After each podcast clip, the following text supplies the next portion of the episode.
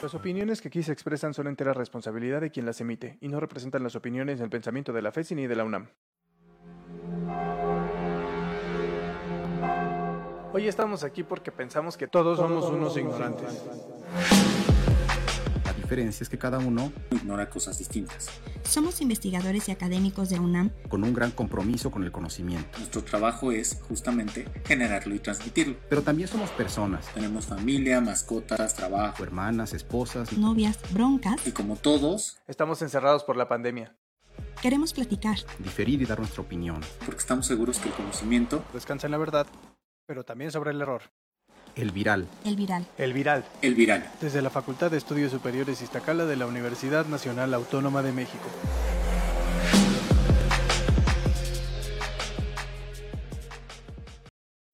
Estamos muy contentos de estar de regreso aquí en este su podcast, transmisión en vivo El Viral.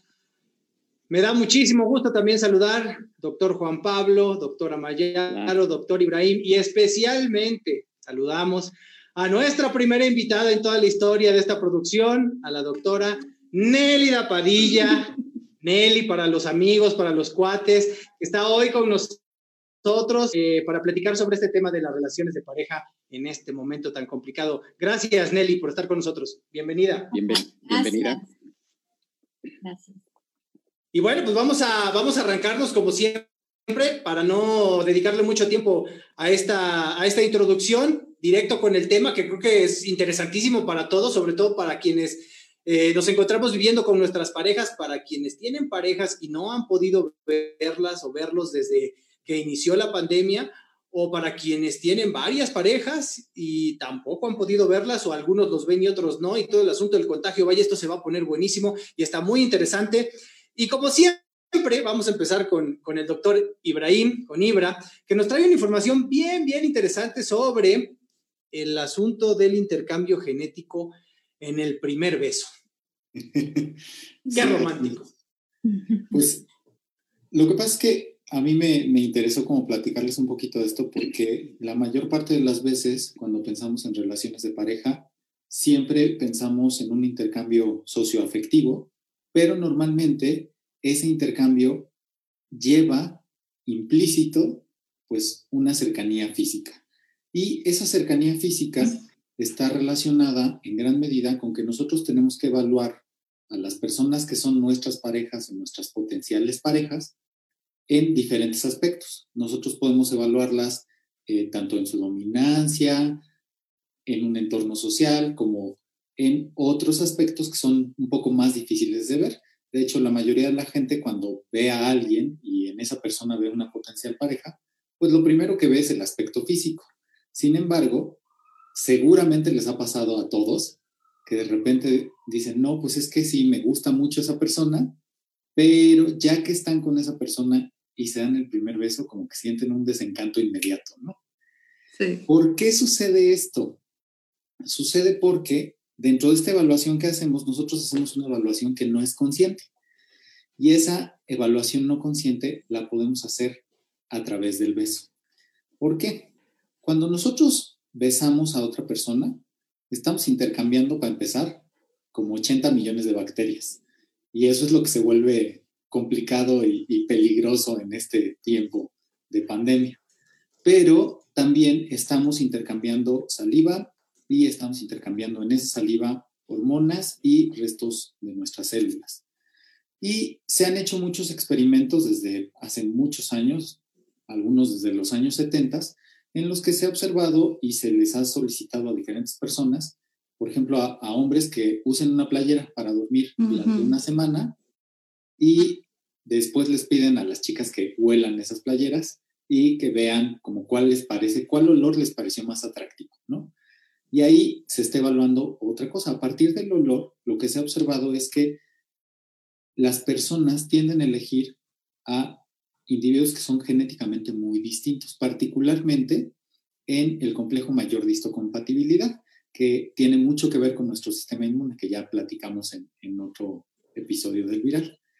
Entonces, pues ahí surge como la duda de por qué la proximidad física o por qué besarse tendría sentido desde una perspectiva evolutiva si les acabo de decir que en ese momento podemos transmitirnos 80 millones de bacterias.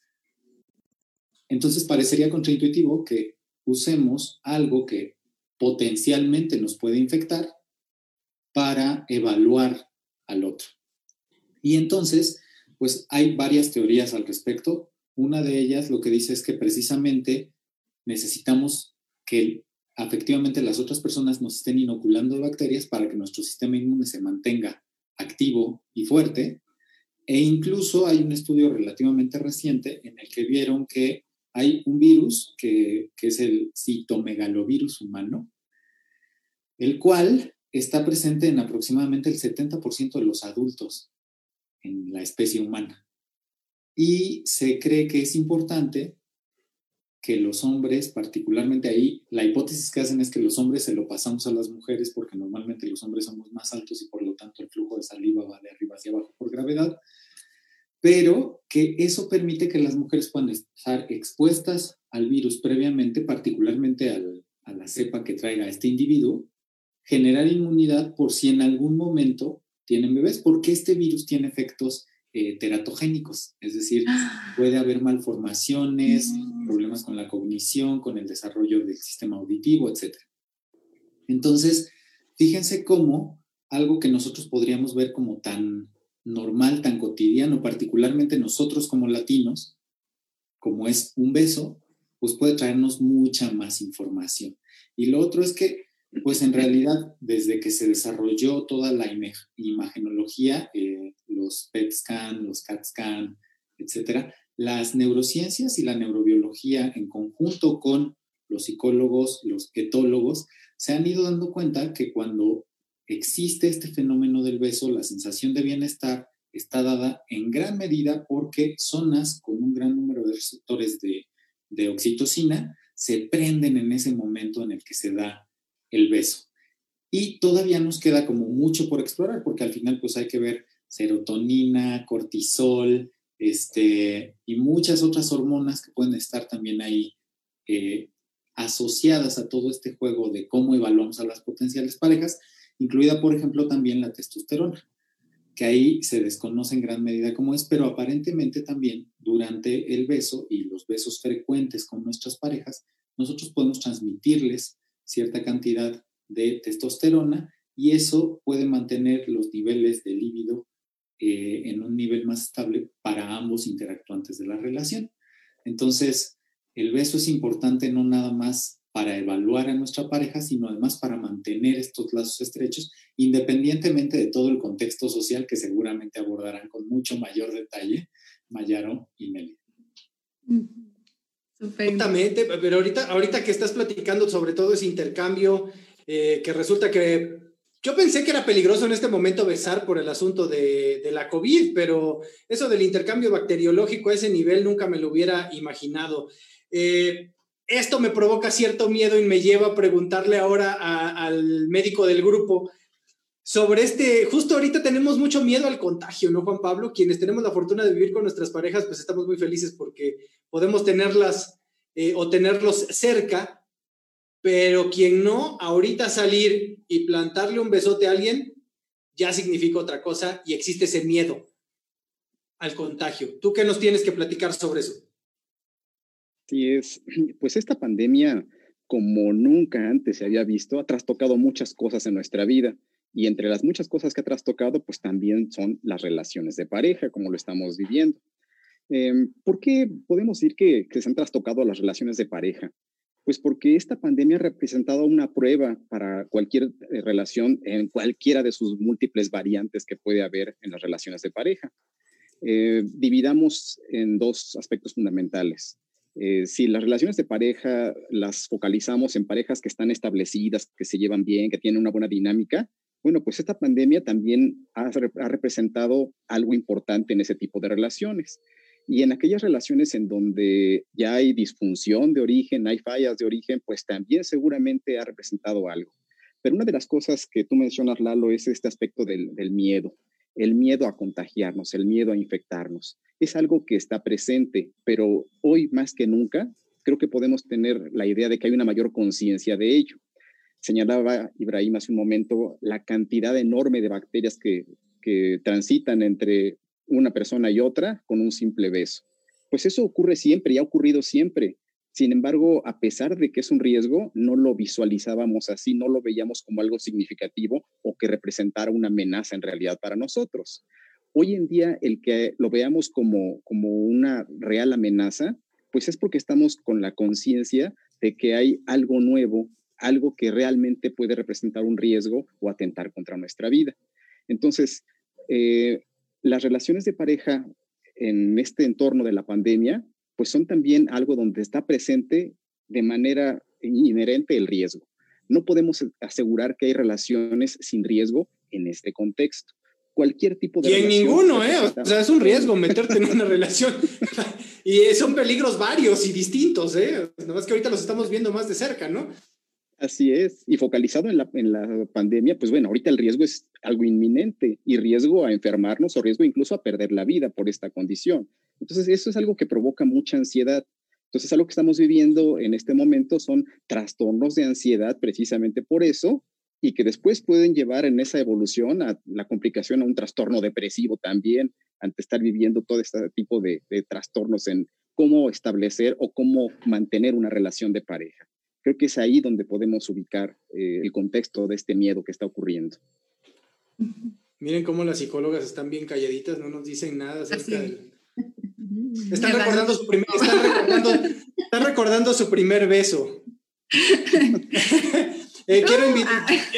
quiero, aprovechar la oportunidad para invitar a todos, gracias a todos los que nos están viendo ahorita en vivo a través de la página de Facebook aquí en, en las redes sociales. Les pido, por favor, que nos dejen sus mensajes, sus comentarios, sus saludos, sus preguntas y sus dudas, que las iremos desahogando poco a poco. Entonces, desde ahorita, si ya están pensando en que le quieren preguntar algo a Mayaro, a Nelly, a Ibra o a Juan Pablo, por favor, váyannos dejando sus comentarios. Otra de las cosas que es importante mencionar, eh, sugerimos, les recomendamos discreción, vamos a abordar temas que tienen que ver con lo sexual, entonces por si tienen niños cerca o los están, nada más sugerimos que los, que los acompañen, les expliquen eh, para que no tengan ninguna duda.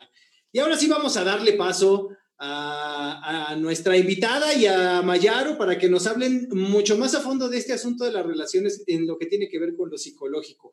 Mayaro, para que, para que arranquemos y Nelly vaya, vaya, vaya perdiendo el nervio. Motores. Eh, motores. ¿Cómo, cómo le empezamos? ¿Desde dónde agarramos el tema? Pues mira, yo quisiera colgarme un poco de lo que dijo Juan Pablo ahorita de la ansiedad, porque justamente estamos viviendo y continuamos en una época donde no tenemos mapa, no tenemos instrucciones de qué hacer en este momento, cómo lo vamos a resolver, estamos en la incertidumbre total. No sabemos todavía cuándo va a llegar la vacuna, por más que nos digan que ya está a punto de, terminarse o que incluso ya está, no sabemos realmente cuándo nos va a tocar, cuándo va a llegar el semáforo verde. Entonces, eh, realmente nos estamos enfrentando por primera vez a muchas cosas. Y eh, la relación de la pareja es una de ellas, ¿no? Y que por más tiempo que llevemos nosotros de conocer a nuestra pareja o incluso vivir con él o con ella, yo creo que en estos tiempos de confinamiento la hemos empezado a ver de forma diferente, ¿no? Porque nos hemos obligado a convivir 24/7 con ellos tenido que abandonar nuestra intimidad y ahora estamos siendo observados, escuchados todo el tiempo por ellos, ¿no? O sea, cuando trabajamos, eh, cómo me relaciono con mis compañeros de trabajo, eh, si tengo una junta con el jefe, cómo me está hablando mi jefe, eh, no sé, cómo le hablo a Gutierritos, ¿no? Que antes le guiñaba el ojo porque pues nadie me veía y pues teníamos ahí un coqueteo especial y ahora todavía lo sigo haciendo, aun cuando tengo a mi pareja aquí al lado. Y entonces, todas estas cosas obviamente eh, han estado empezando a hacer que veamos más de cerca a la pareja, que nos demos cuenta de cosas que antes parecían inocuas, ¿no? O, simples. Entonces, eh, hay cosas que nos hemos dado cuenta que no podíamos ver porque salíamos o incluso nos negábamos a verlas, ¿no? Entonces, acá la pregunta de los 64 millones de dólares es, ¿les gusta lo que ven en su pareja? No me conteste. vamos a ver, vamos a analizar realmente si esto que nos mantenía con nuestra pareja sigue vigente, aún estando aquí, ¿no? Eh, porque cuestiones, como decía, tan inocuas como dejar la toalla mojada en la cama, como dejar la pasta de dientes abierta, no bajarle al excusado, son motivo hoy en día de divorcio. En verdad. Y para muestra basta un botón, ¿no? O sea, encontré algunos estudios en donde, por ejemplo, en Argentina se registró un aumento del 30% en los divorcios. En China, en marzo, hubo récord de demandas de divorcio. En Estados Unidos, Italia, España, Rusia también aumentaron las peticiones de divorcio. En Francia, uno de cada diez personas dijeron que se van a divorciar en cuanto termine la cuarentena. No encontré datos de qué está pasando acá en México, pero la verdad es que no creo que seamos muy diferentes a lo que está pasando en otros países. Y entonces, como no sabemos, no tenemos datos, quiero hacer una bonita encuesta aquí entre los que estamos nosotros, ¿no? Los que nos están escuchando y con ustedes. Entonces, contesten también en su casa. ¿eh? Yo aquí voy a estar, voy a, voy a estarles leyendo los, las respuestas. A ver, creo que tienen por ahí unas tarjetitas, ¿no? Que dicen verdad. Ok. Bueno, les voy a hacer, les voy a decir unas oraciones. Si ustedes se identifican con esta oración, me van a poner la de verdadero. Si la verdad no se identifican con esto, me ponen falso. Si no contestar, me hacen así. O así. Ah, no. Así no. Como ustedes quieran. ¿De acuerdo? ¿Están listos? ¿Quedó clara la dinámica? Muy claro. Va la primera. Me he dado cuenta que mi pareja y yo somos buen equipo. Ah, ok, muy bien. Me he dado cuenta que el trabajo de mi pareja es muy estresante y eso me ha hecho comprender más sus, sus preocupaciones. Te van a dar una ibra ahorita que acabe esto, pero... me he dado cuenta que mi pareja coquetea con los del trabajo. Ah. Somos Qué mentirosos. Sí, Eres desconfiada. ¿eh? ¿Qué les pasa? ¿Qué les pasa? Me avergüenzan. Me he dado cuenta que las labores de casa son tremendamente agobiantes y me he involucrado más en ellas.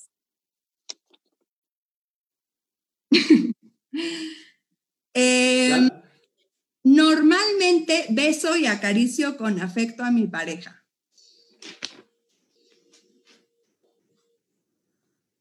A partir del confinamiento, admiro más a mi pareja.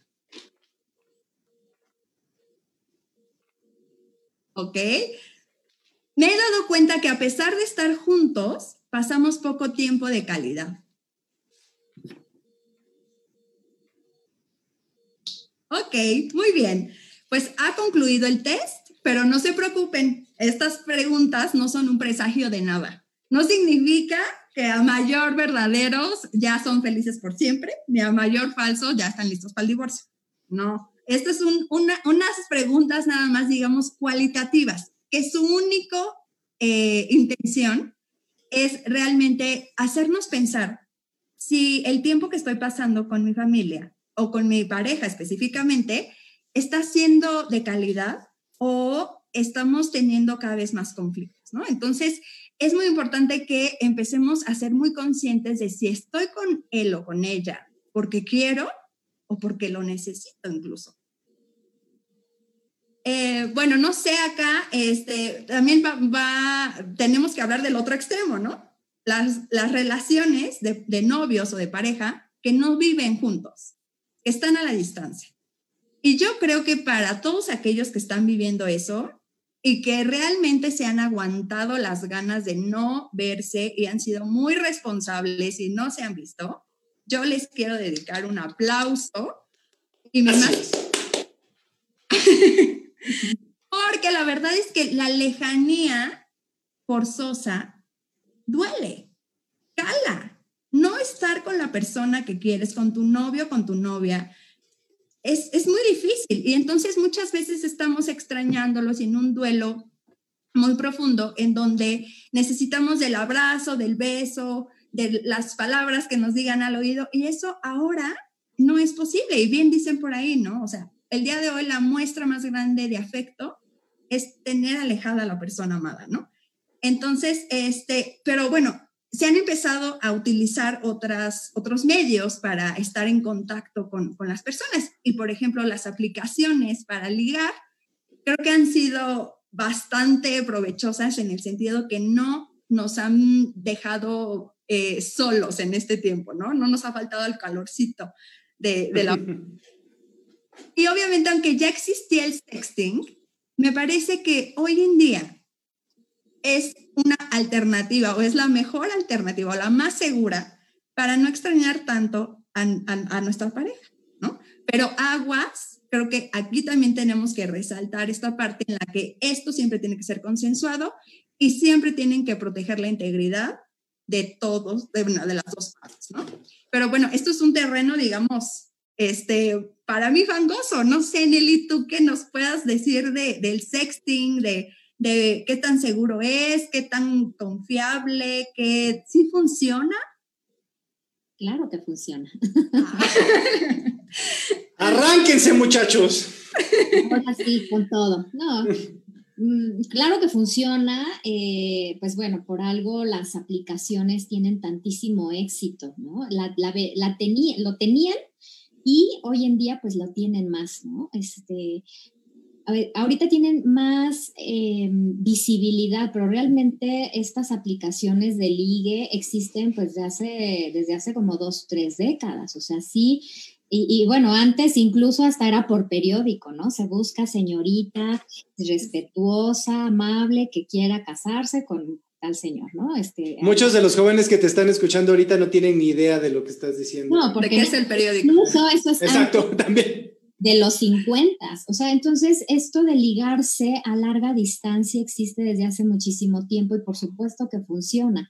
La, el, el, gran éxito o el gran aporte que han tenido las aplicaciones, pues es que las tenemos aquí en el teléfono y pues podemos hacer un contacto inmediato con las personas. Eh, tienen tantísimo éxito para bien como para mal.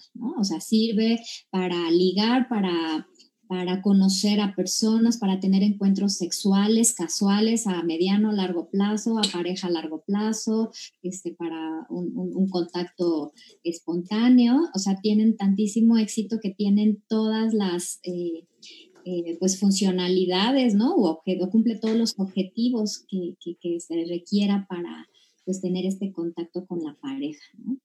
Y en este caso, perdón Eli, nada más, creo que no podemos olvidar que la creatividad, así como la hemos hablado en otros episodios, acá también es fundamental, ¿no? Para que no se pierda la llama entre a distancia, pues, ¿no? Sí, ahorita es lo que recomiendan muchas de las instancias internacionales de, salud, que pues eh, se eche mano de estas aplicaciones. Y bueno, reitero esto que acabas de comentar, que es bien importante. Estamos hablando de adultos, ¿no? O sea, sí es bien importante tener claro que el, uso de estas aplicaciones tiene que ser entre personas mayores de edad que eh, consensúen ¿no? de, de, como un acuerdo, es decir, el encuentro o el ligue o lo que están llevando a cabo, ¿no?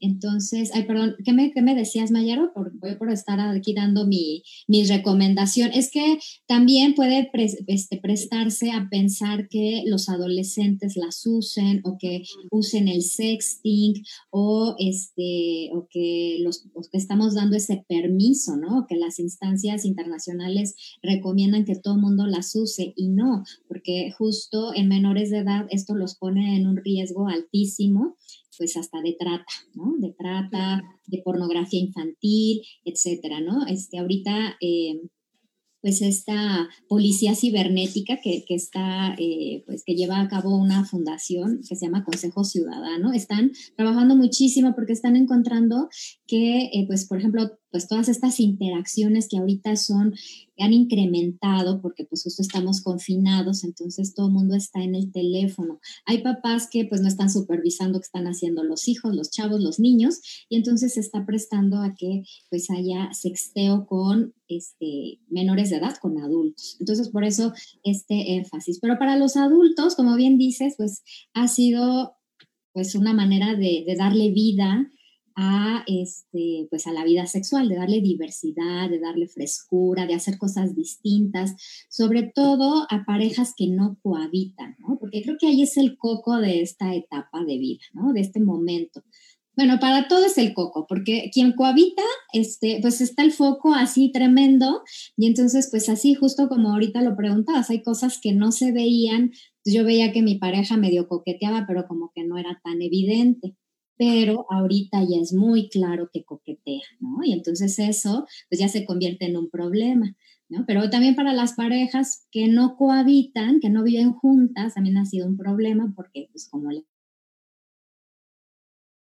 para muchas de ellas, pues la videollamada, este, el hacerse videos, el sextear, este, pues ha sido una manera, pues, de mantenerse en contacto, es también difícil, ¿no? Este, porque claro, entramos como en una cosa paradójica. Ahorita retomo lo que decía Ibrahim, ¿no? Sobre el beso, ¿no? Está, o sea, resulta que es algo importantísimo para el sistema inmunológico, para que pues estemos felices, contentos, que el sistema anímico funcione bien y pues ahora no lo prohíben, ¿no? O sea, no nos podemos besar y entonces pues ¿cómo? O, refuerzo mi sistema inmune y nos besuqueamos. Entonces, sí está siendo muy complicado pues para las personas, los chavos, ¿no? Nuestros alumnos que pues muchos de ellos esperemos estén siendo muy responsables y no, no salgan, pero pues está siendo muy difícil para sostener sus relaciones de pareja que pues muchas de ellas apenas empezaban a consolidarse y están. De repente se cruzó esto. Pues Me voy a permitir interrumpirte, Nelly, para, para darle eh, respuesta a algunos de los comentarios de nuestros de, las personas que nos están viendo. También voy a aprovechar, ahorita la audiencia se nos disparó un poquito para quienes acaban de entrar. La doctora Nelida Padilla es eh, doctora en psicología, es profesora de la facultad y es especialista. Algunos de ustedes ya la identificaron porque está apareciendo en todos lados, Televisa, Teleazteca. No estoy bromeando, es en serio. Ha estado atendiendo a muchos medios justamente en este tema tan, tan importante que son las relaciones de pareja. Nelly, Lourdes Ramírez dice que el sex, bueno, afirma que el sexting no es recomendable porque es un delito. ¿Qué le tienes que decir a, bueno, cuestiona si es un delito, Lourdes Ramírez? No, no es un delito. Es un delito cuando se lleva a cabo con menores de edad, por supuesto, y es un delito cuando eh, el contenido erótico que se comparte se comparte más allá de las personas consensuadas con las que se tenía que consensuar. Y sí, aquí entra la ley Olimpia, ¿no? que justamente se, se generó debido a que en algún momento una persona, una mujer, Olimpia, que este, pues tenía esta práctica con una pareja, esta pareja saca a la luz este, su contenido, sus fotos y empieza a sufrir todo tipo de cyberbullying y bullying y bueno, esta persona intenta suicidarse, hace, es una historia muy interesante, pero con un final feliz porque tenemos esa ley. Entonces, entre mayores de edad no es un delito para nada, al contrario. Nelly, a mí me surge una inquietud, este, no sé si sea el momento oportuno, tomando ahorita la, la pregunta que nos hacía Lalo del auditorio. Eh, ¿Tú crees que estas aplicaciones, estos medios virtuales de establecer relaciones se resignifiquen a partir de la pandemia? Porque no podemos negar que, tal como lo vimos en la pregunta que hace un momento plantearon, pues tienen un halo de obscuro, un halo de prohibido, un halo de algo negativo y mucha gente se espanta todavía con esto, pero ¿crees que se, se resignifiquen, que tomen otro valor, otro, otra importancia a partir de la pandemia? Seguro que sí, Juan Pablo. Este, eh, a mí me parece que, bueno, yo he encontrado muchas personas eh, están usando ahora pues las aplicaciones o están haciendo sexting, ¿no? Están practicando el sexting, cosa que antes no hacían porque pues no había necesidad. Sí es importante mencionar esto, ¿no? Y, qué bueno que lo dices porque creo que esta pandemia también nos va a replantear no solo las aplicaciones, sino la forma en la que veníamos llevando a cabo las relaciones de pareja, las relaciones sexuales, los compromisos, los acuerdos. Sí, este, yo creo que estamos viviendo una resignificación completa de, de, de las relaciones interpersonales, ¿no? Me atrevería a amplificarlo a relaciones interpersonales y por supuesto la de pareja, que es la que pues también está siendo más trastocada, ¿no? Con esto. Que es tan importante que desarrollemos sigamos desarrollando habilidades sociales, ¿no? Porque ahora las, las aplicaciones ya te lo dan todo peladito y en la boca, diría mi mamá, ¿no? Entonces, ya te, o sea, tú llenas un formulario y ya te dice qué le gusta, qué, cuáles son sus lugares favoritos, este, su película favorita, qué posiciones le gusta, etcétera. O sea, cosas que antes tenía que tener una habilidad increíble para ir conociendo a la persona y justamente eso era parte del, del enamoramiento, ¿no? O de, la magia que se dan dos personas. Ahora llenas un formulario y ya conoces todo. Entonces, pierda eso, ¿no? Sí, claro, y que incluso la misma, ay, ya creo que le quité la voz a, Lalo, pero creo que hasta la, misma aplicación hace esa chamba de elegir por ti. Ah, ahorita retomo esto y que seguro Ibrahim me, me, me, lo podrá explicar mejor, pero hasta incluso este, pues el cortejo, ¿no? Todo esto que se hacía de, este, pues el juego de miradas, eh, ciertas conductas, ¿no? Que tenían las mujeres o que tenemos las mujeres los hombres, cierto acercamiento, ¿no? Todo esto también ya muchos jóvenes ya no lo conocen porque pues ya la aplicación, ¿no? Facilita. Se perdió la bonita tradición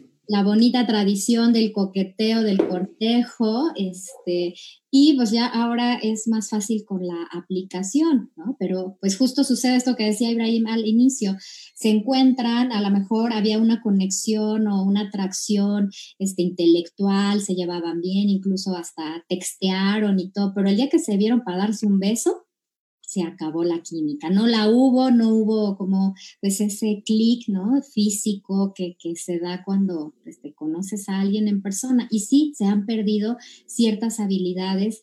Por eso, bueno, pues algo que trabajamos en el CAOPE, en la estrategia de salud sexual y reproductiva hasta antes de la, de la pandemia, pues era trabajar con el empoderamiento que habla de, de fomentar habilidades sociales como ah, comunicación, eh, ser asertivos, poder este, plantear, ¿no? ¿Qué quiero? ¿Cómo lo quiero? Porque hasta incluso en el ámbito sexual pareciera que hay una apertura muy grande a la vida sexual, pero también estamos encontrando muchas problemáticas de una mala comunicación y por ende la vida sexual también incluso hasta de los jóvenes ya está teniendo ciertos problemas, ¿no? Que no debería ser, ¿no? Voy, voy, a, voy a poner aquí el comentario que nos manda Monse Ibarra. Mi novio me coqueteó como tres meses aproximadamente, me compraba el desayuno, me hacía reír. Ha sido el interés más puro y hermoso que he experimentado. Bueno, ya ahí el, el novio de Monse, mira cómo la traes. Muy bien por ese desayuno. Y a ver, Ibrahim, ¿qué nos ibas a compartir? a mí eh, me, me gustaría como que nos platicara un poquito, Nelly, porque ahorita eh, Juan Pablo decía una cosa muy importante, en mi opinión, que es que en general las aplicaciones muchas veces pues tienen como esa, ese sesgo que nosotros tenemos de que es algo como, como medio malo. Y es que, claro, o sea, si nosotros vemos cualquier capítulo de la ley y el orden V, pues así empieza cualquier capítulo, ¿no? O sea, un desconocido, bla, bla, bla, y entonces como que inmediatamente nos prende como los focos de esto puede ser peligroso. Pero creo que a mí me gustaría saber cuál es tu opinión, Eli, respecto a que les permite a, las personas explorar, uno, cosas diferentes, porque pueden como resignificar la parte física y, y aprender y explorarse unos a otros sin el contacto directo. Y la otra es que esta percepción como de empoderamiento que pueden tener las personas, porque yo creo que una cosa que tiene muy favorable esta generación nueva es que al tener todo tan disponible son mucho más directos.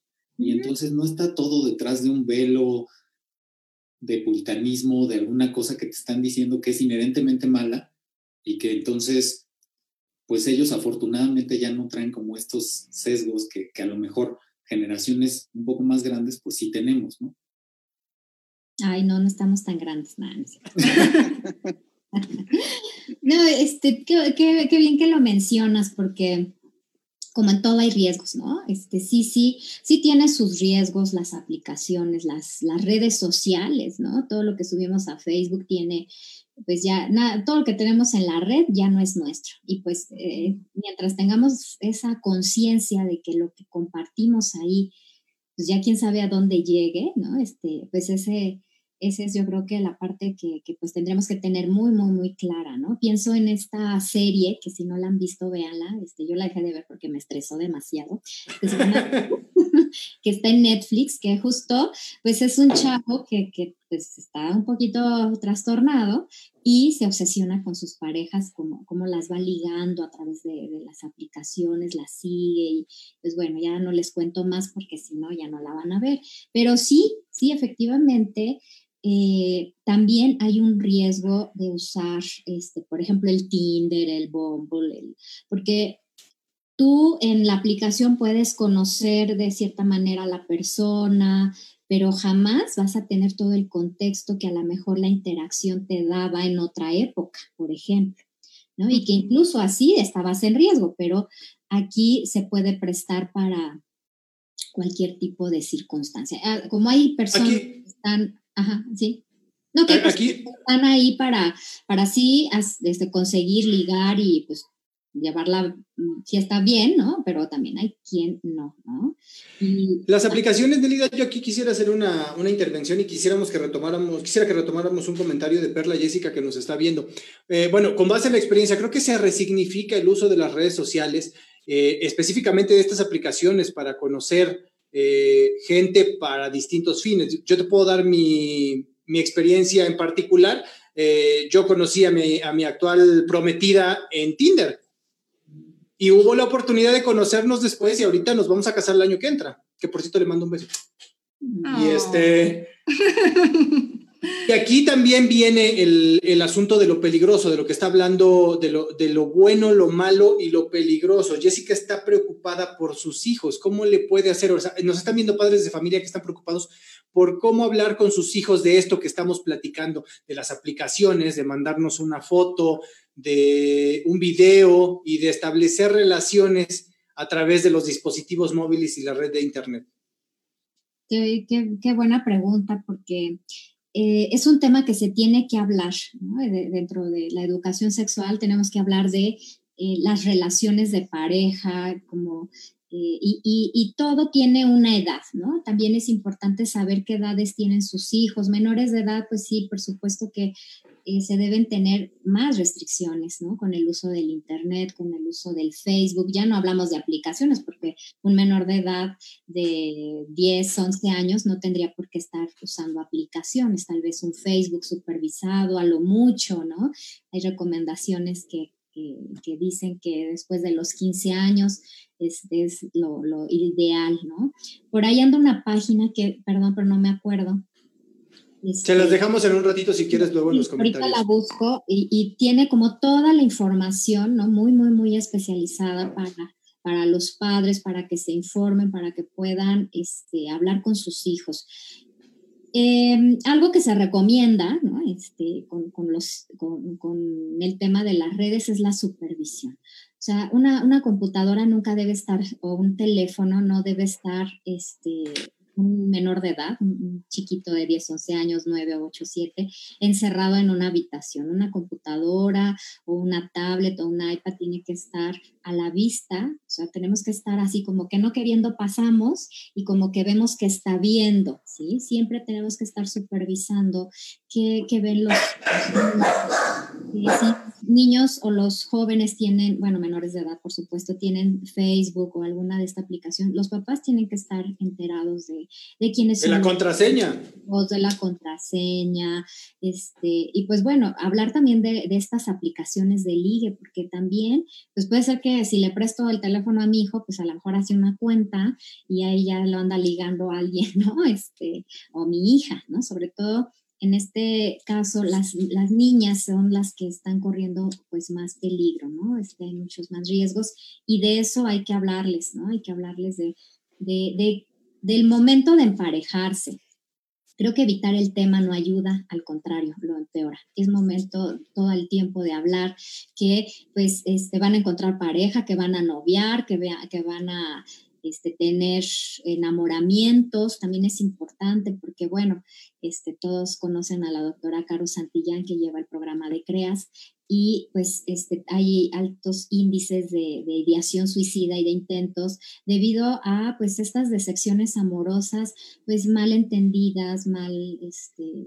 habladas o que no se hablaron incluso. Entonces todo esto hay que hablarlo con los jóvenes, que pues que es un, un, proceso de vida que, que, van a ligar, que van a tener relaciones sexuales, con los niños también, ¿no? Por supuesto, todo, para cada edad hay una información y bueno, pues a lo mejor no es este el espacio, pero si me invitan después, yo ya me autoinvité más adelante, pero para cada edad hay una información, ¿no? Que se tiene que dar respecto a la vida sexual, de pareja, reproductiva, este, por ejemplo, los temas de, de, la diversidad que están ahorita como tan vigentes, también hay que hablar de eso. Entonces, por supuesto que de redes, del uso del Internet. Ahorita, pues como no hay otra cosa que hacer, pues los niños quieren comunicarse con sus compañeritos a través de las aplicaciones. Y sí, yo creo que es muy válido darles ese espacio porque el contacto social no lo están teniendo de ninguna otra manera más que a través de estos espacios. Entonces sí, este, bajo la supervisión de un adulto, pues sí se pueden negociar tiempos. Gracias a Perla Jessica por su pregunta. A ver, Ibrahim, que te ven muy callado, dice Brian Espíndola. Eh, en su opinión como biólogo, ¿cuáles crees que sean las implicaciones de las aplicaciones y medios digitales? Ay, espérame que se me bajó. En la elección de pareja desde una perspectiva evolutiva ecológica de selección sexual. está súper interesante. Eh, en general, la selección sexual es un tipo específico de selección natural, ¿no? En el que los individuos eligen o van a evaluar diferentes aspectos de sus potenciales parejas con fines reproductivos. En términos de elección de pareja, se han observado muchos patrones eh, a nivel mundial. Por ejemplo, la simetría en la cara, que es algo que se evalúa de forma como inmediata por las potenciales parejas, porque la simetría está asociada con la estabilidad durante el desarrollo y eh, con la salud de los genes. Entonces, cuando nosotros encontramos, por ejemplo, gente muy asimétrica, muy probablemente esté asociado con que durante el desarrollo hubo eh, momentos muy estresantes que pueden haber afectado directamente la migración celular y otros procesos que hacen que eh, la simetría se vaya perdiendo, ¿no? Entonces, por ahí ya tenemos como algo que se puede llevar desde el que yo conozco a alguien, como la canción de Moderato de Boy en el metro Busco Amor, o sea, podría ser como de... no la conocía. Hasta eh, eso lo puedes ver en una foto, ¿no? Ahorita se las ponemos en los comentarios ahí del Spotify. ahora, en las fotos, pues la gente ahora truquea mucho, entonces eso también puede como jugar en contra. Sin embargo, aquí lo que estamos viendo es que a diferencia de lo que sucedía anteriormente, nosotros vivíamos como en grupos relativamente pequeños y más cerrados. Sin embargo, este tipo de tecnologías permiten como ampliar el radio de, la búsqueda de pareja. Entonces, eso te permite como tener una falsa percepción de que la disponibilidad de parejas es mucho más amplia. Y aquí también deberíamos de analizar como varias cosas. La primera es cuál es la proporción sexual de la población si está sesgada hacia machos o hacia hembras, porque la, qué tan fácil o qué tan difícil es elegir depende de eso. En distintos sistemas animales, cuando hay muchas hembras, los machos tienden a ser más selectivos y cuando lo que hay son más machos, las hembras son las que tienden a ser selectivas. No es lo único que importa en los humanos, en realidad lo que importa más es que pues las hembras son las que tienen gametos más grandes las que hacen una mayor inversión reproductiva y por lo tanto las que tienden a ser más selectivas al momento de elegir a su pareja. Entonces, las eh, aplicaciones lo que van a permitir, en mi opinión, es que van a eh, generar como esta sensación de que los individuos tienen más chance de elegir a sus parejas, pero al mismo tiempo después van a tener que de todos modos llegar a este punto de la interacción y la interacción ya física es la que les va a decir realmente qué tan compatibles o no pueden ser.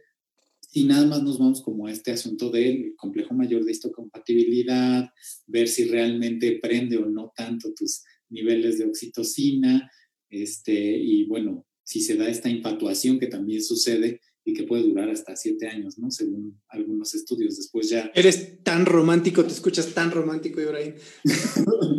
ya después los receptores como que se cansan, ¿no? Dicen, ah, ya, ya tuve suficiente de este, entonces ahora necesito como nuevos estímulos. Por eso es importante que las parejas busquen siempre como cosas diferentes también para que les permita estar construyendo y generando estos lazos y estrechándolos día a día, porque si no es fácil que se pierda la estimulación. Cuando un estímulo es constante, pierde el efecto. A ser eficiente. Otro tipo de estímulos con su pareja, no con alguien más.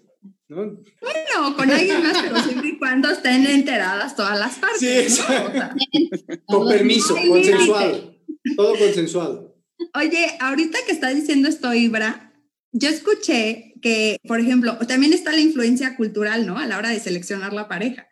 Entonces, eh, los hombres normalmente buscan eh, a la pareja joven, ¿no? O sea, con, con eh, no sé, caderas grandes, ¿no? O sea, hasta como para esta parte de, de la procreación, ¿no?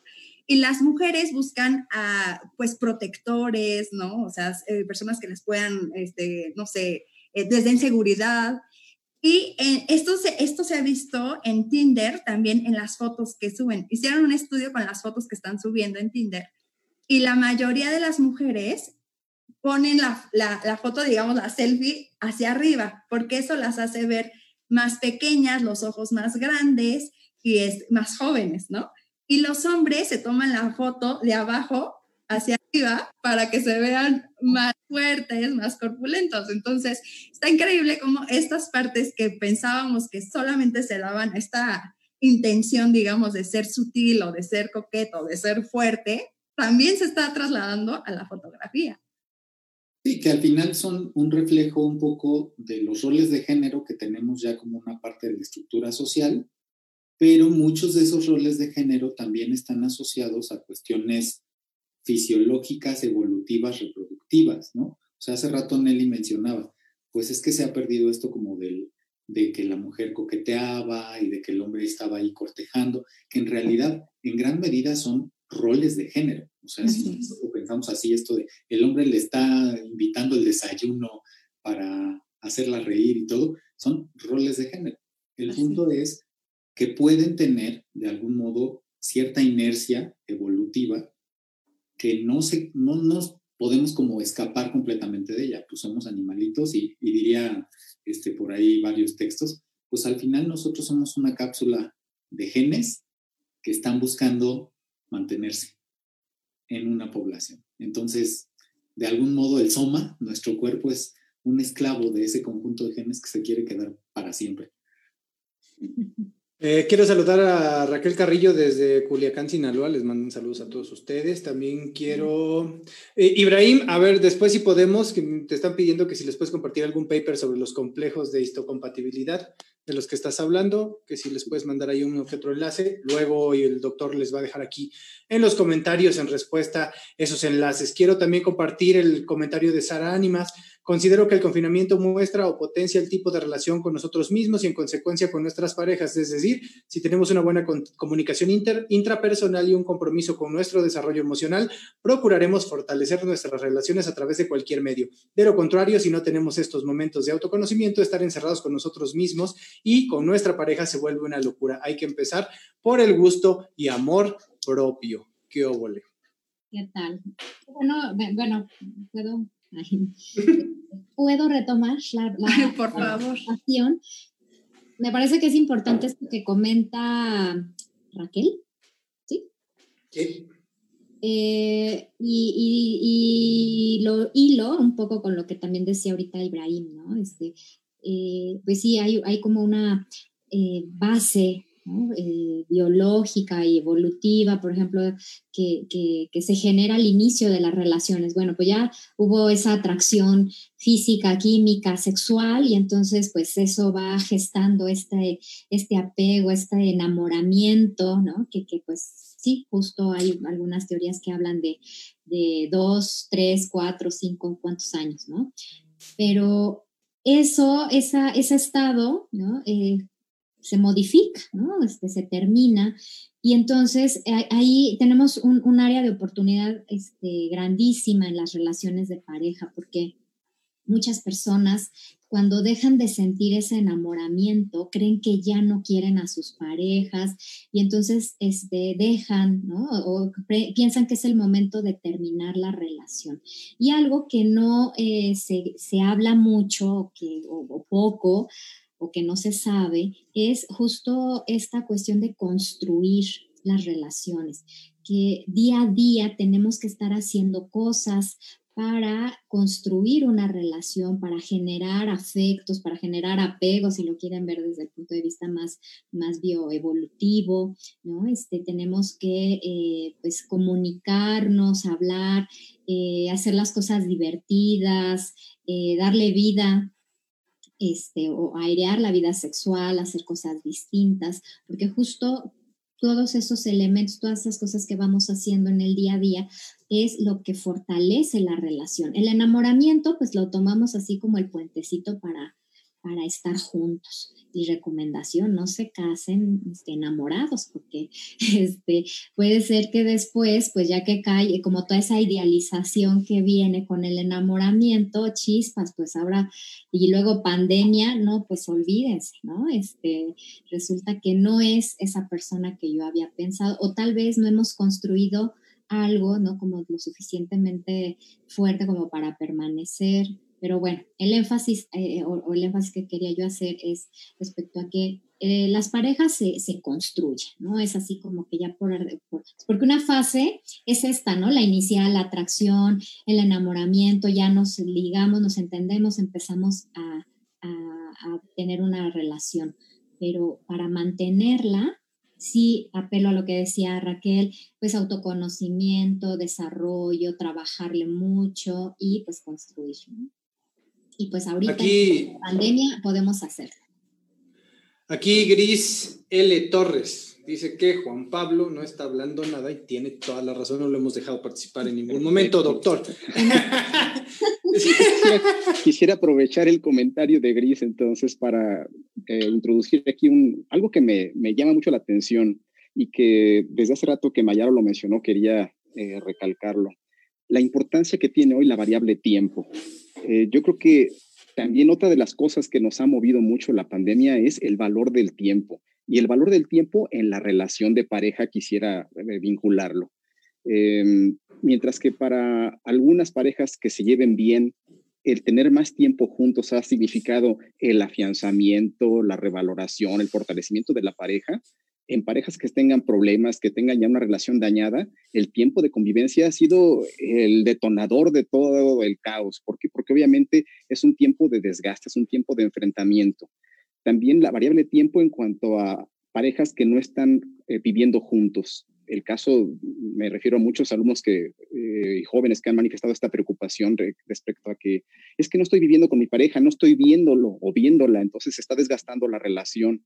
Bueno, pues es también el valor del tiempo juntos. Los terapeutas de pareja casi siempre nos dicen, si quieres fortalecer tu pareja, tienen que convivir más, tienen que pasar más tiempo juntos. Y entonces eso es algo que puede ser en pro o en contra en este momento de la relación de pareja.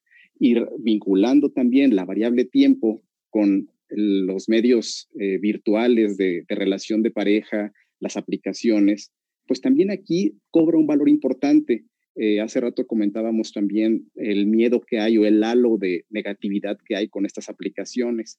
Bueno, pues creo que algo también en favor de usar estas aplicaciones que por supuesto deben aplicarse con madurez y responsabilidad es darle el tiempo suficiente para conocer a las personas antes de dar pasos adicionales, como lo hacíamos antes de la pandemia. A lo mejor antes de la pandemia las aplicaciones nos servían para vincularnos e inmediatamente tener contacto con esas personas, sin dar el tiempo suficiente a, conocer a esa persona. Creo que eso es algo que podemos aprovechar, el tiempo para conocer, para profundizar, para ligarnos emocional y mentalmente con esas personas, aprovechando las ventajas que nos dan pues estas aplicaciones y medios virtuales que, que conocemos.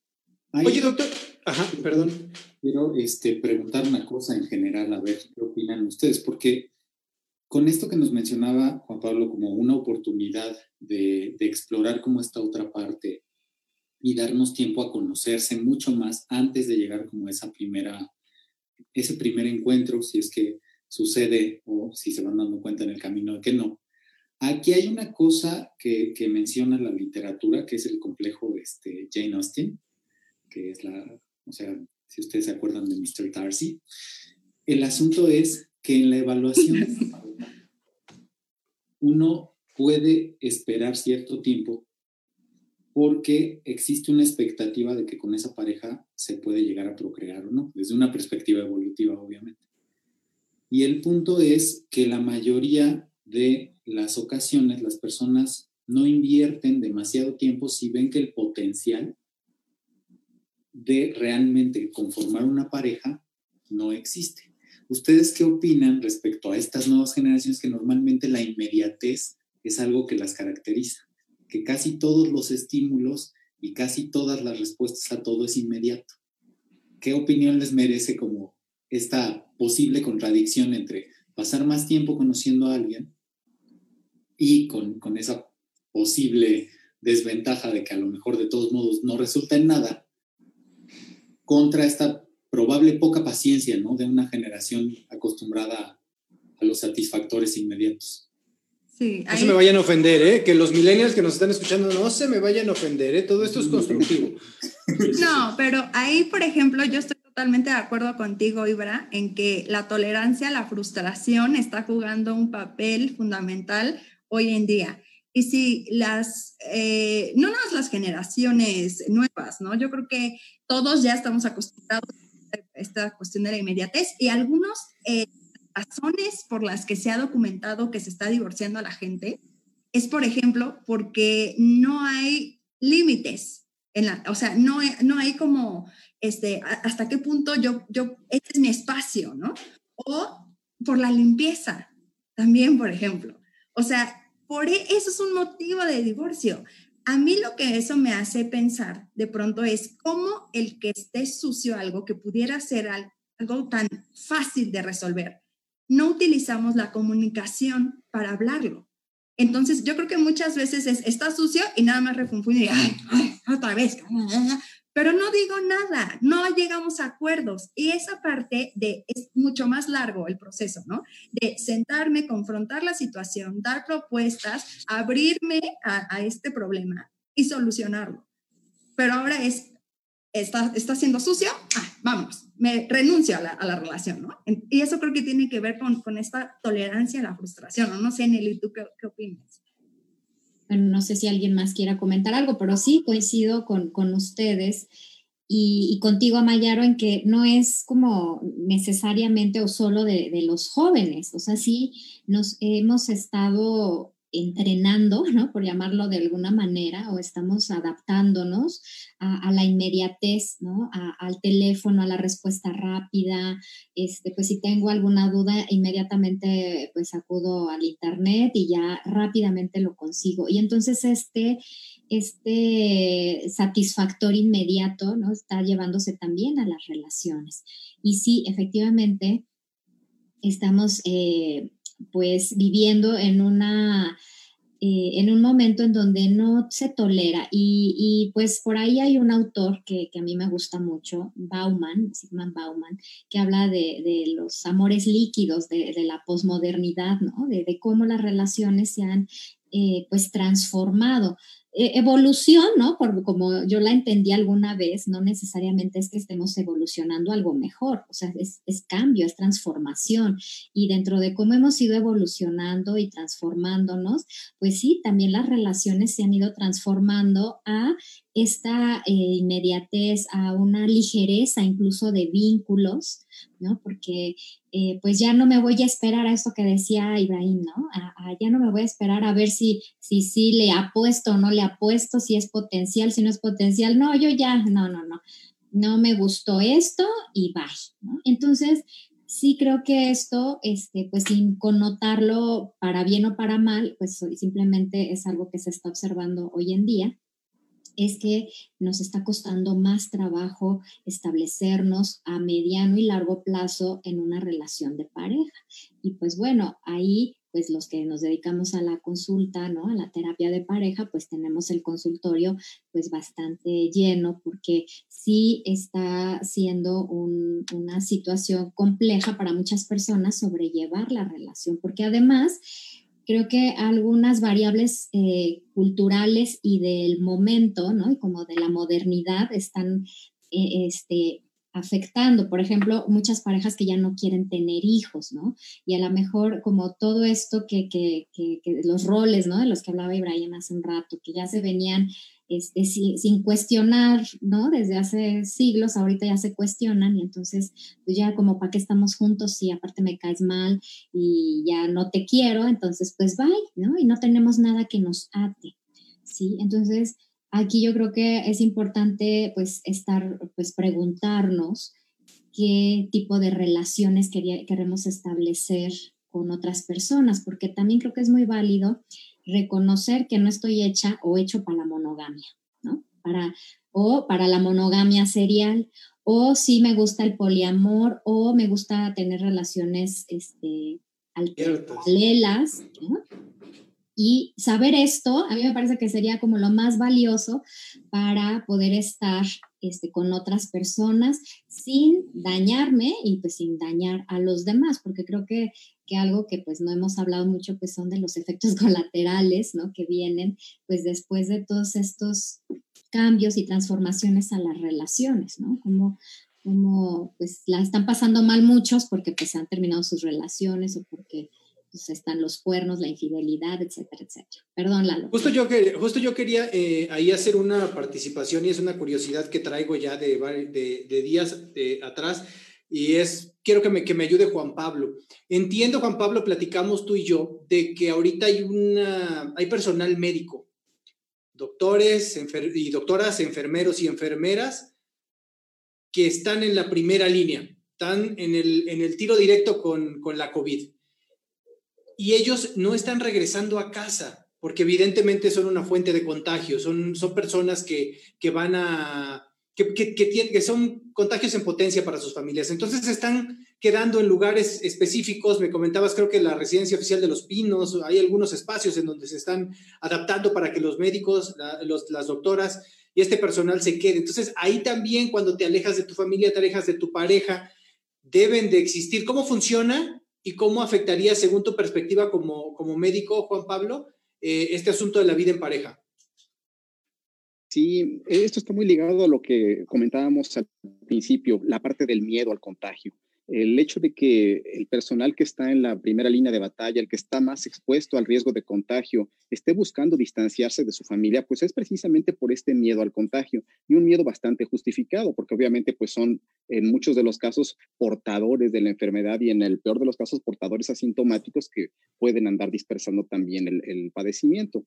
Sin embargo, creo que una actitud muy responsable, eh, tanto de parte de los profesionales como de las autoridades, pues es habilitar estos espacios de de descanso, espacios para pernoctar, en donde, bueno, pues pueden estar cómodamente, entre comillas, pero también manteniendo a salvo a su familia. Y esto va de ese, derivado de ese miedo al contagio, en donde ese miedo al contagio puede ser un miedo disfuncional o un miedo adaptativo únicamente. Ese miedo adaptativo es cuando las medidas de protección las implementamos acordes al riesgo al que estamos exponiéndonos. Y el miedo disfuncional es cuando ponemos cualquier cantidad de, protecciones, pues para evitar el daño, para evitar el contagio. Y es el juego entre estos dos tipos de miedos lo que se está dando entre el personal de salud, ese miedo adaptativo o ese miedo disfuncional, que sí es muy desgastante y que lo estamos viviendo eh, eh, toda la gente que está en la primera línea de batalla eh, en la exposición a estos riesgos importantes. La pregunta es, ¿propicia las actividades y relaciones entre ellos mismos en esos espacios? No, no, no. Podríamos pensar que, que esto es una oportunidad. ya llevas tres meses encerrado y... ya, ves, ya ves atractivo al compañero. No, no, creo que no necesariamente. ¿Por qué? Porque los espacios no son tampoco eh, espacios de privacidad. Eh, si en los espacios que hemos visto... Peor tantito. Estos lugares de descanso pues, no son espacios privados, son espacios comunitarios, son espacios donde hay eh, mucha interacción también entre los profesionales. No hay más que las condiciones mínimas para descansar, pero no son espacios así como para propiciar el establecimiento de otro tipo de vínculos tampoco. Luego se antoja, Juan Pablo, nomás de ver. Sí, o sea, yo me estaban muertos de cansancio. Entonces, tampoco es que me imagino que tengan las mayores ganas de estar explorando otras cosas.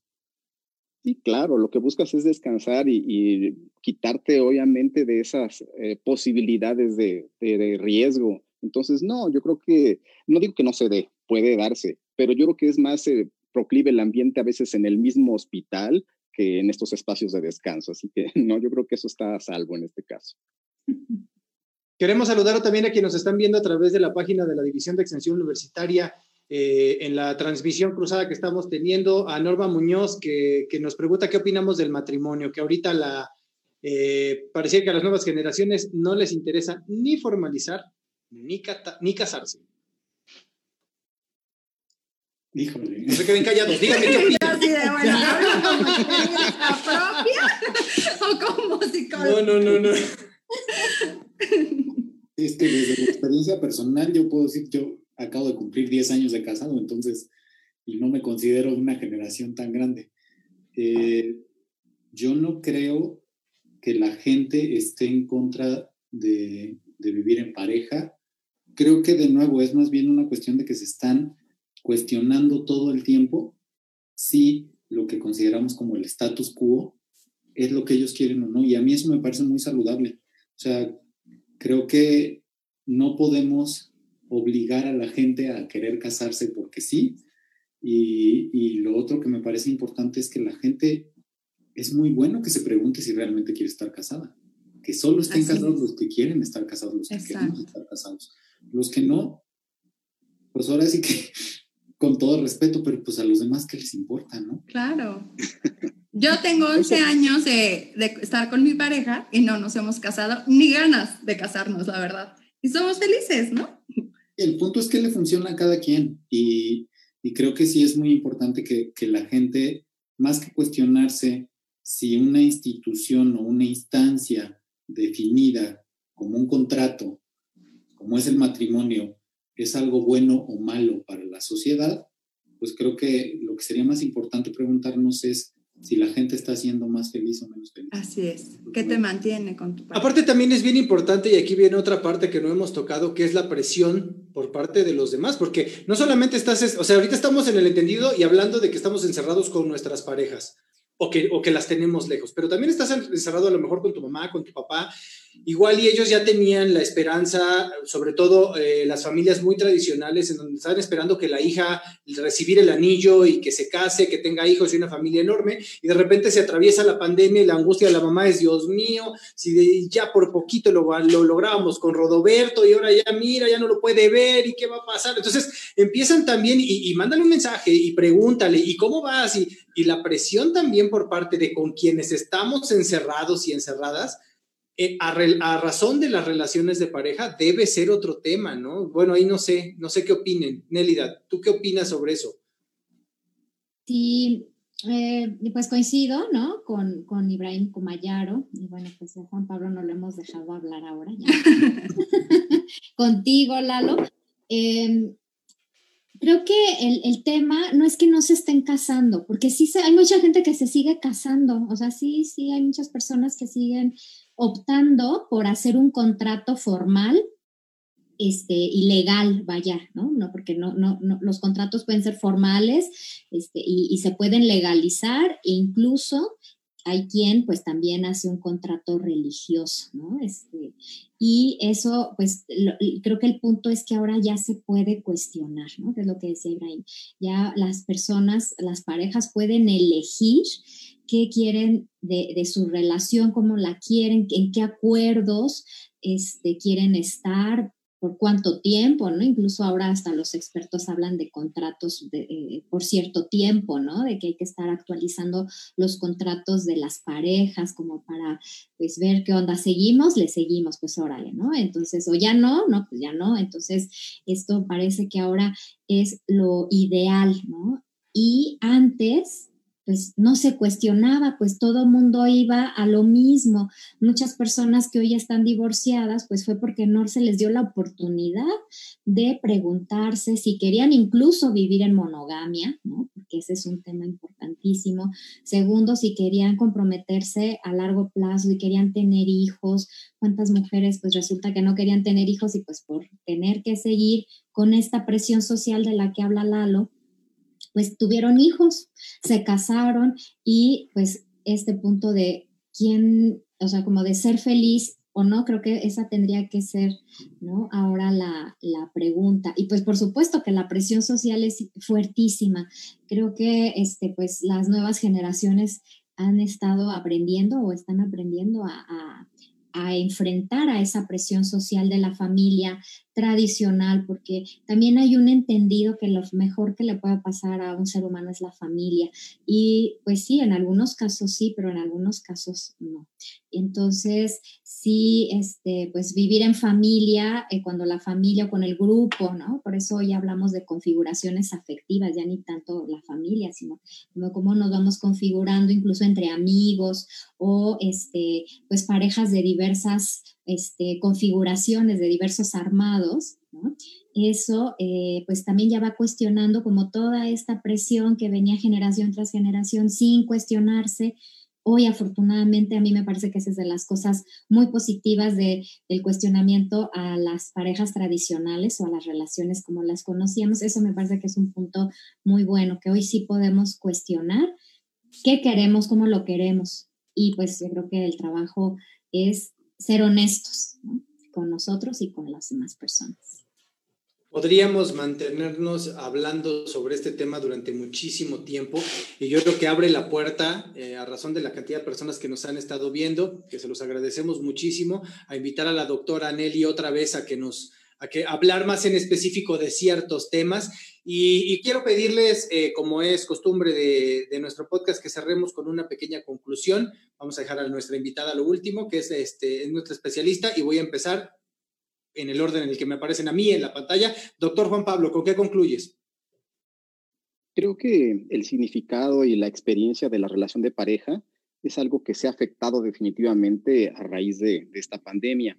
Y creo que obligadamente esto nos debe llevar a una reflexión muy profunda eh, acerca de, nuestra vivencia personal respecto al vivir en pareja o el establecer una relación de pareja. Donde la primera pregunta sería, ¿quiero realmente tener una relación de pareja? La siguiente, ¿cómo voy a construirla o cómo voy a mantenerla? Y quizá en un momento dado también llegar al punto de cómo voy a concluir mi relación de pareja si es el caso, derivado de esta pandemia. Las crisis económicas, sociales y en este caso de salud, siempre llevan a reflexiones profundas. Y creo que este es el momento donde podemos aprovechar esto en torno a la parte de la relación de pareja. Muchas gracias, doctor. Quiero felicitar a Richard Aranda, que nos dice que eh, empezó ayer su, una nueva relación. Felicidades. En media pandemia, mira ya. Muy suerte, Richard. Amor felicidades, en Richard. De COVID. amor en tiempo de COVID. Richard Aranda, muchas felicidades. Mayaro, ¿con qué concluyes? Pues hasta que el confinamiento nos separe, ¿no? Sería. no, esperemos que no, pero eh, yo, le, yo les quiero decir que apuesten a la comunicación. Eh, estar en pareja, viviendo todo el tiempo juntos, 24/7, es una gran prueba y esta solamente la vamos a poder superar hablando las cosas, llegando a acuerdos, evitando pensamientos disfuncionales como adivinarle el pensamiento. Ah, es que seguro ya andas con otra. Ah, es que probablemente ya no me quieres. Evitemos cosas y mejor eh, propiciemos la comunicación. Y además, eh, una relación más fines que solamente la reproducción. Entre ellos está el sentirnos y valorados, romper con la rutina y descargar nuestros estresores más fuertes. Esto lo podemos hacer a una distancia. Así es que cuídense mucho, por favor. Ibrahim. Aprovechen estos tiempos extraños. O sea, yo creo que esta es una gran oportunidad para las parejas que están separadas por la distancia para explorar el sexo desde una perspectiva fuera del coito. Coito y el disfrute sexual no son exactamente lo mismo.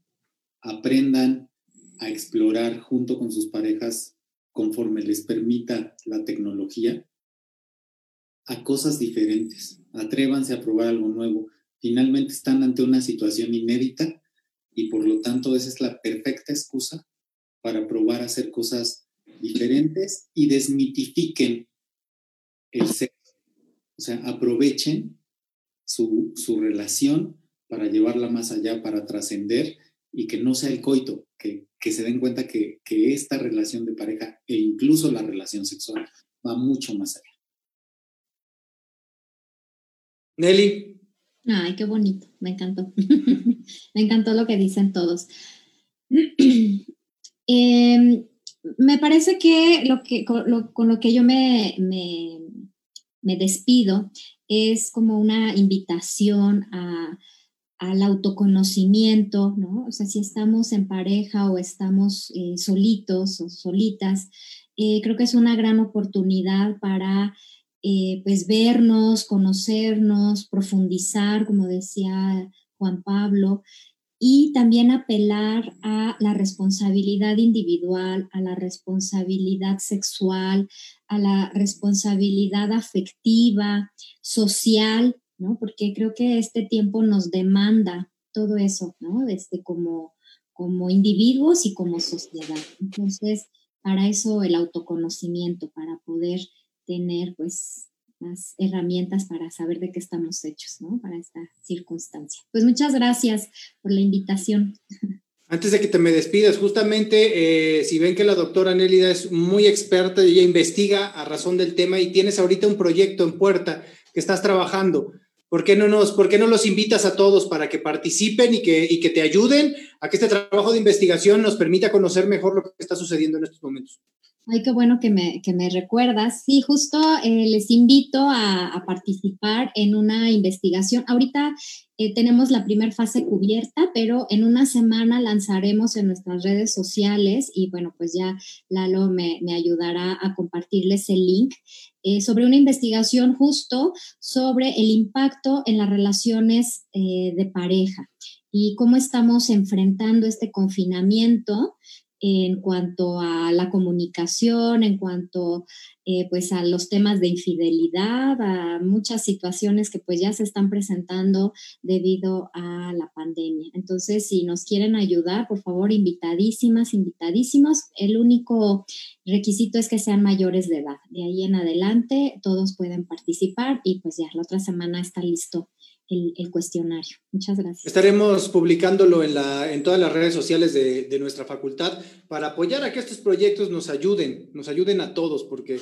el conocimiento, y es con lo que yo concluyo, las herramientas que mencionamos, las posibilidades, el sexting, los mensajes, las fotografías, los videos, eso no está mal. Uno, la parte más importante que nosotros insistimos en cada episodio del viral es la información correcta, la información verídica. Entonces, también infórmense cómo funciona, y a razón de eso actúen en consecuencia, no se limiten, pero siempre cuídense, cuídense por todos lados.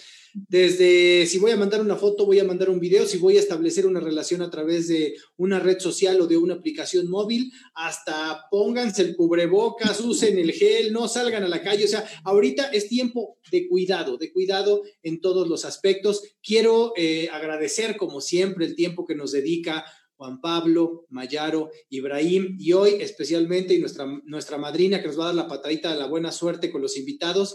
Nelly, muchísimas gracias por estar con nosotros y sobre todo, gracias también a todas las personas que nos están viendo, Alba Vital, Moret Pat, a Leo Luna, a Perla Jessica, a Gris L, a Eduardo Sierra, a Irazú y a todos los que nos están viendo también en las publicaciones cruzadas con otras páginas de nuestra facultad. Les agradecemos muchísimo la atención que nos prestaron en esta hora. Eh, cuídense mucho, por favor, y nos vemos el próximo miércoles. No dejen de comentar y de proponernos nuevos temas. Si quieren que regrese Nelly, también ahí dejen su comentario. Nuevamente, gracias a todos y buenas noches. Cuídense. Gracias. Adiós. Bye. Comparte este podcast y síguenos en nuestras redes sociales. En Facebook como Facultad de Estudios Superiores Iztacala, somos los únicos con la palomita azul, y en Instagram y en Twitter como arroba fesi-unam. Cuídate y ten paciencia. Mantente en casa y sigue las recomendaciones. Pronto todo va a estar mucho mejor. El Viral es una producción de la Facultad de Estudios Superiores Iztacala de la Universidad Nacional Autónoma de México, realizada a la distancia por miembros de su comunidad en tiempos de la pandemia por COVID-19.